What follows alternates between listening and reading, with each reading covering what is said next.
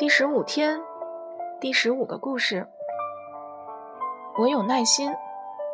爸爸刚从卡车上跳下来，珍妮弗就跑过去，给了他一个大大的拥抱。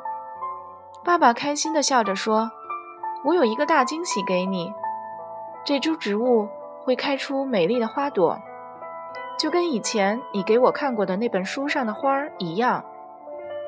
这种植物的原产地不在我们国家。”但是我发现了它，就赶紧买回来给你做生日礼物。它应该在一个月之后开花，刚好是你生日的那个月。珍妮弗兴奋地大喊着：“哦，我太爱它了！我全心全意地爱它！谢谢你，我都等不及了。我可不想等一个月，我明天就想看到它开花。”爸爸看着珍妮弗。微笑着说：“听着，我的小宝贝，花店老板告诉我，这花要过一个月左右才能开，那时是这种花开放的季节。”珍妮弗看了看爸爸，说：“好吧，也许是花店老板说错了呢。我要跟这株花谈一谈，看看它是不是能为我们早点开放。”爸爸大笑着说：“你需要耐心一点。”我的宝贝，你需要耐心。第二天早晨，爸爸妈妈发现珍妮弗正站在那株花跟前和他交谈呢。我非常爱你，他说。我多么盼望看到你美丽的花朵呀！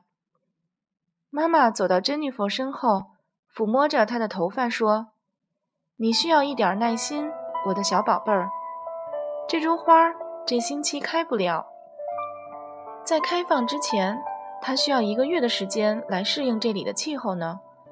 珍妮弗听到了妈妈的话，可仍继续跟那株花交谈着。那天晚上，当大家都准备上床睡觉时，珍妮弗又到那株花跟前，继续跟他说话。爸爸再一次说：“珍妮弗，我的宝贝。”你需要耐心，这株花不可能在一分钟之内开放，它得准备好才能开放。可珍妮弗仍然继续和花儿谈话。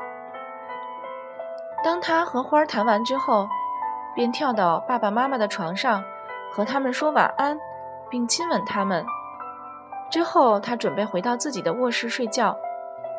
她离开父母的卧室之前，回头跟他们说。那株花告诉我，它会尽量早点开放，明天它就会为我开一些。爸爸微笑着说：“：“Jennifer，，这株花明天开不了。那个花店的老板很了解这些花，他告诉我这花得一个月之后才能开。亲爱的，请耐心一点吧。” Jennifer 咯咯地笑着走出房间，她转回头说。你尽管这么说吧，爸爸，你可以这么说。珍妮弗面带微笑走进自己的卧室，爬上床，很快就睡着了。第二天早上，珍妮弗跳到还在睡觉的爸爸妈妈中间，挨个亲亲他们。他们俩醒过来，她便牵着他们的手，把他们从床上拉起来，拉到客厅。他们惊呆了，因为那株花上布满了花苞。妈妈看着爸爸问道：“一个晚上怎么可能发生这样的事儿？”爸爸耸耸肩膀，用充满敬畏的口气说道：“我也不知道，也许珍妮佛明白一些我们不明白的事儿。”珍妮佛咯咯地笑着说：“你的意思是我再也不用听你们的话了？”哦。我想你可以，妈妈回答。他们三个大笑着拥抱在一起。这时，米兰达也跑来了。他们再一次彼此拥抱。两个小姑娘跑进厨房吃早餐时，爸爸妈妈相视而笑。他们知道，又一个崭新而且精彩的一天呈现在眼前。